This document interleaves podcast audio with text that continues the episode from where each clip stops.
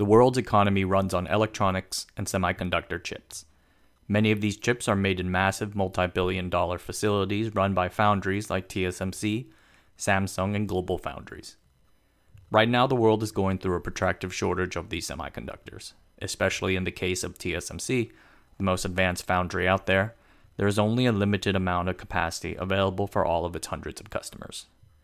So, why can't TSMC just build another factory? Obviously, more factories need to be brought online. Just how hard can it be? In this video, I want to talk about the logistical and financial challenges that foundries tackle when building and running a new fab. What are the thorny construction issues, environmental issues, and financial trade offs involved in dealing with them? I have done these engineering construction type videos before for the Hong Kong airport and the Taipei MRT. Super fun, but they are always complicated, and so much is left on the cutting room floor. Please forgive me for any errors let us begin with the basics. But first, I want to talk a little bit about the Patreon. For those who've not signed up to the early access tier, you can get access to a large backlog of videos queued up and waiting to be released to the public. I try to keep the number as high as I can. Uh, right now, I think it's about 15. It will help support the channel, especially when it comes to researching brand new topics that I have never written on before. To write coherently on anything takes a lot of time. So head on over to the Patreon page and take a look. I deeply appreciate anything you'd be able to sign up for, and thank you. What is a fab? A fab is shorthand for a semiconductor fabrication facility.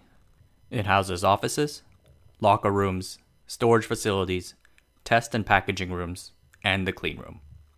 These are massive facilities, aircraft carriers on land. Take, for example, TSMC's Fab 14, a gigafab located in my hometown of Tainan. Completed in 2008 over the span of two years, the multi story building has over 114,000 square meters in floor space. And like an aircraft carrier, Fab 14 houses its own cafes, cafeterias, convenience stores, bakeries, and bookstores. Unlike an aircraft carrier, it also has car parking. Everything needed to manufacture wafers at full scale.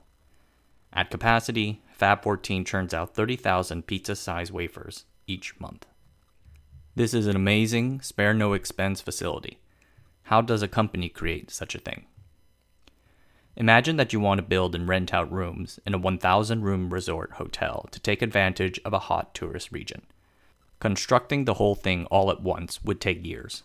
You're also not sure how long the tourist boom is going to last, and if it will still be around when you're done.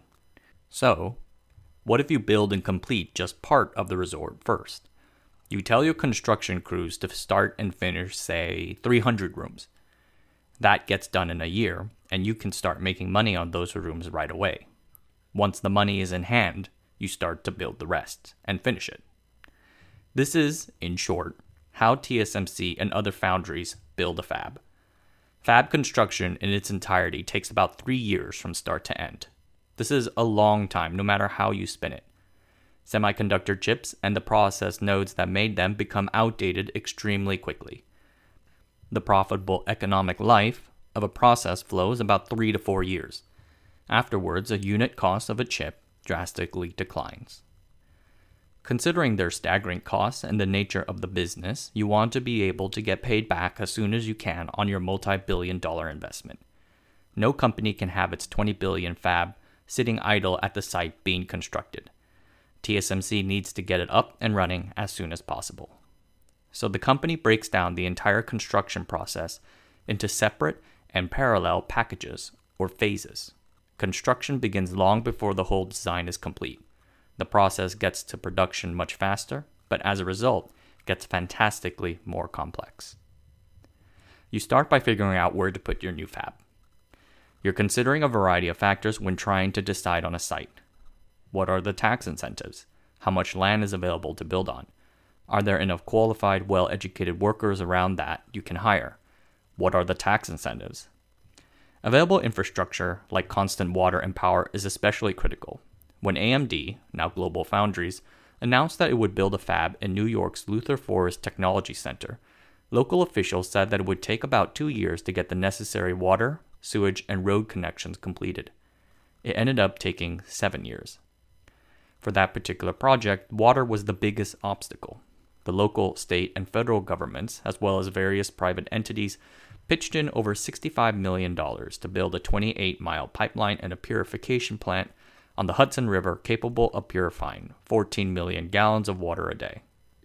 And that is in New York, which for practical purposes has an unlimited amount of water for industrial use. TSMC's fabs use a stunning amount of water. In 2013, those fabs by themselves generated 19 million tons of wastewater. It is undoubtedly higher today. Tainan, in contrast, the entire city, that year generated 29 million tons. Taiwan gets a lot of rain, but it suffers from its own water supply issues. As a result, Tainan has requested that TSMC's fabs try to recover 85% of the water it uses. To meet these goals, the company built a large rain collection system to capture rainwater and store it in 700 ton tanks. Wastewater generated from industry is treated for 25 different chemicals and can be reused. If not reusable, then is put in the cooling tower to help maintain temperatures throughout the whole building. Geographic and geological concerns also play a role in placing the site.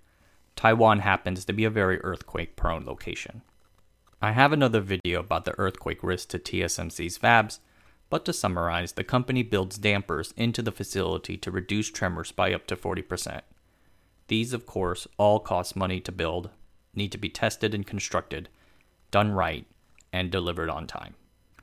With all of these considerations, the cooperation and tax incentives of local government is critical. California's Silicon Valley no longer has fabs for a good reason. They all had to leave for environmental and resource constraint reasons. I did a video previously about TSMC's move to Taiwan South. There is also another regarding its decision to enter the China market. Both are worth checking out and are in the TSMC playlist. At the heart of a semiconductor fab is the clean room. The clean room is where the chip fabrication happens. Because a single piece of dust can render a chip useless, pure air is constantly pumped in, and anyone entering needs to wear bunny suits.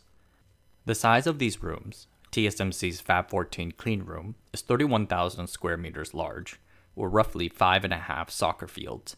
Combined with increasing demands on air purity, make clean room construction costs pricier than ever.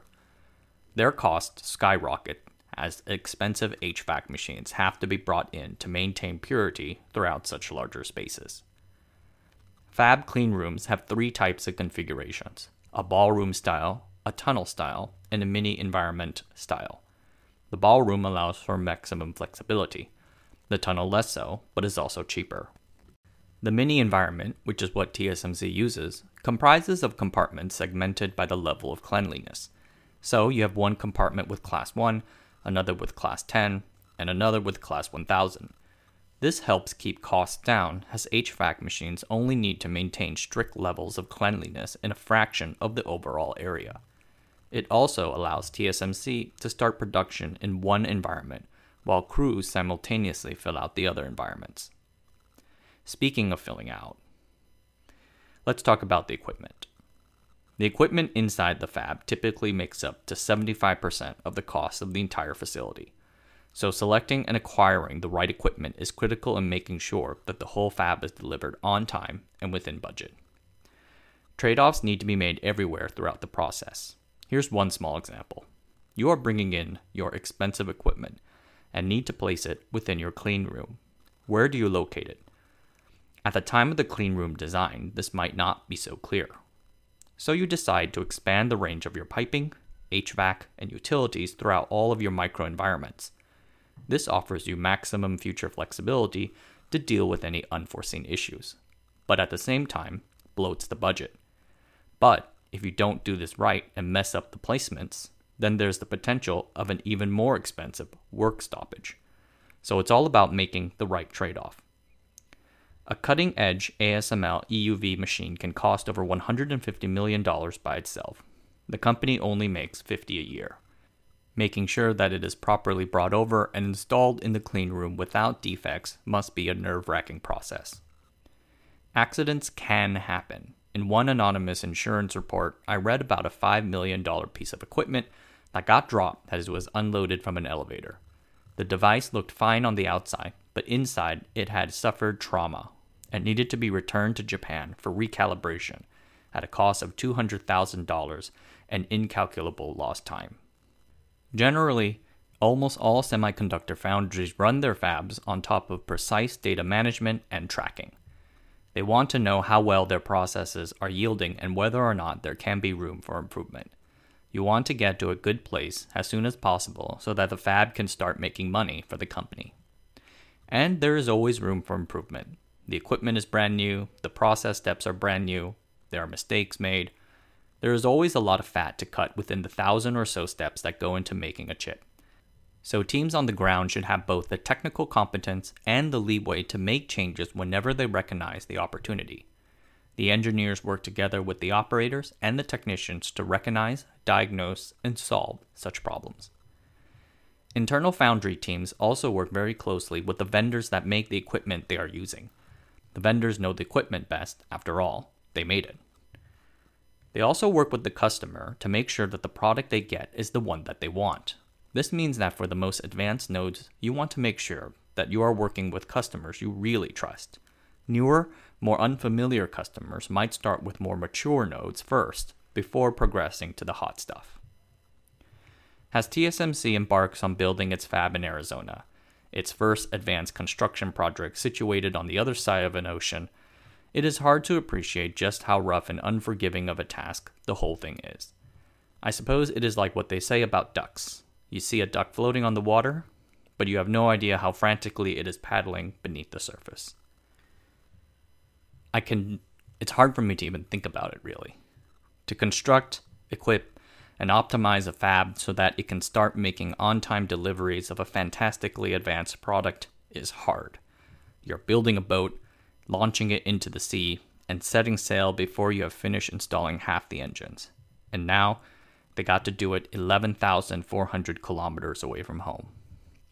I'm looking forward to see how they turn out. All right, everyone, take care of yourselves out there.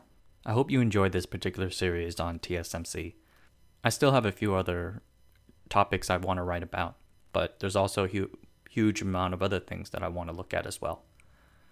If you're interested in the type of content that this YouTube channel focuses on, feel free to sign up to the newsletter. You'll get an email every so often. Or uh, if you want to support the work I do here, uh, check out the Patreon. So, everyone, take care of yourselves. It's a crazy world out there, and I'll see you next time.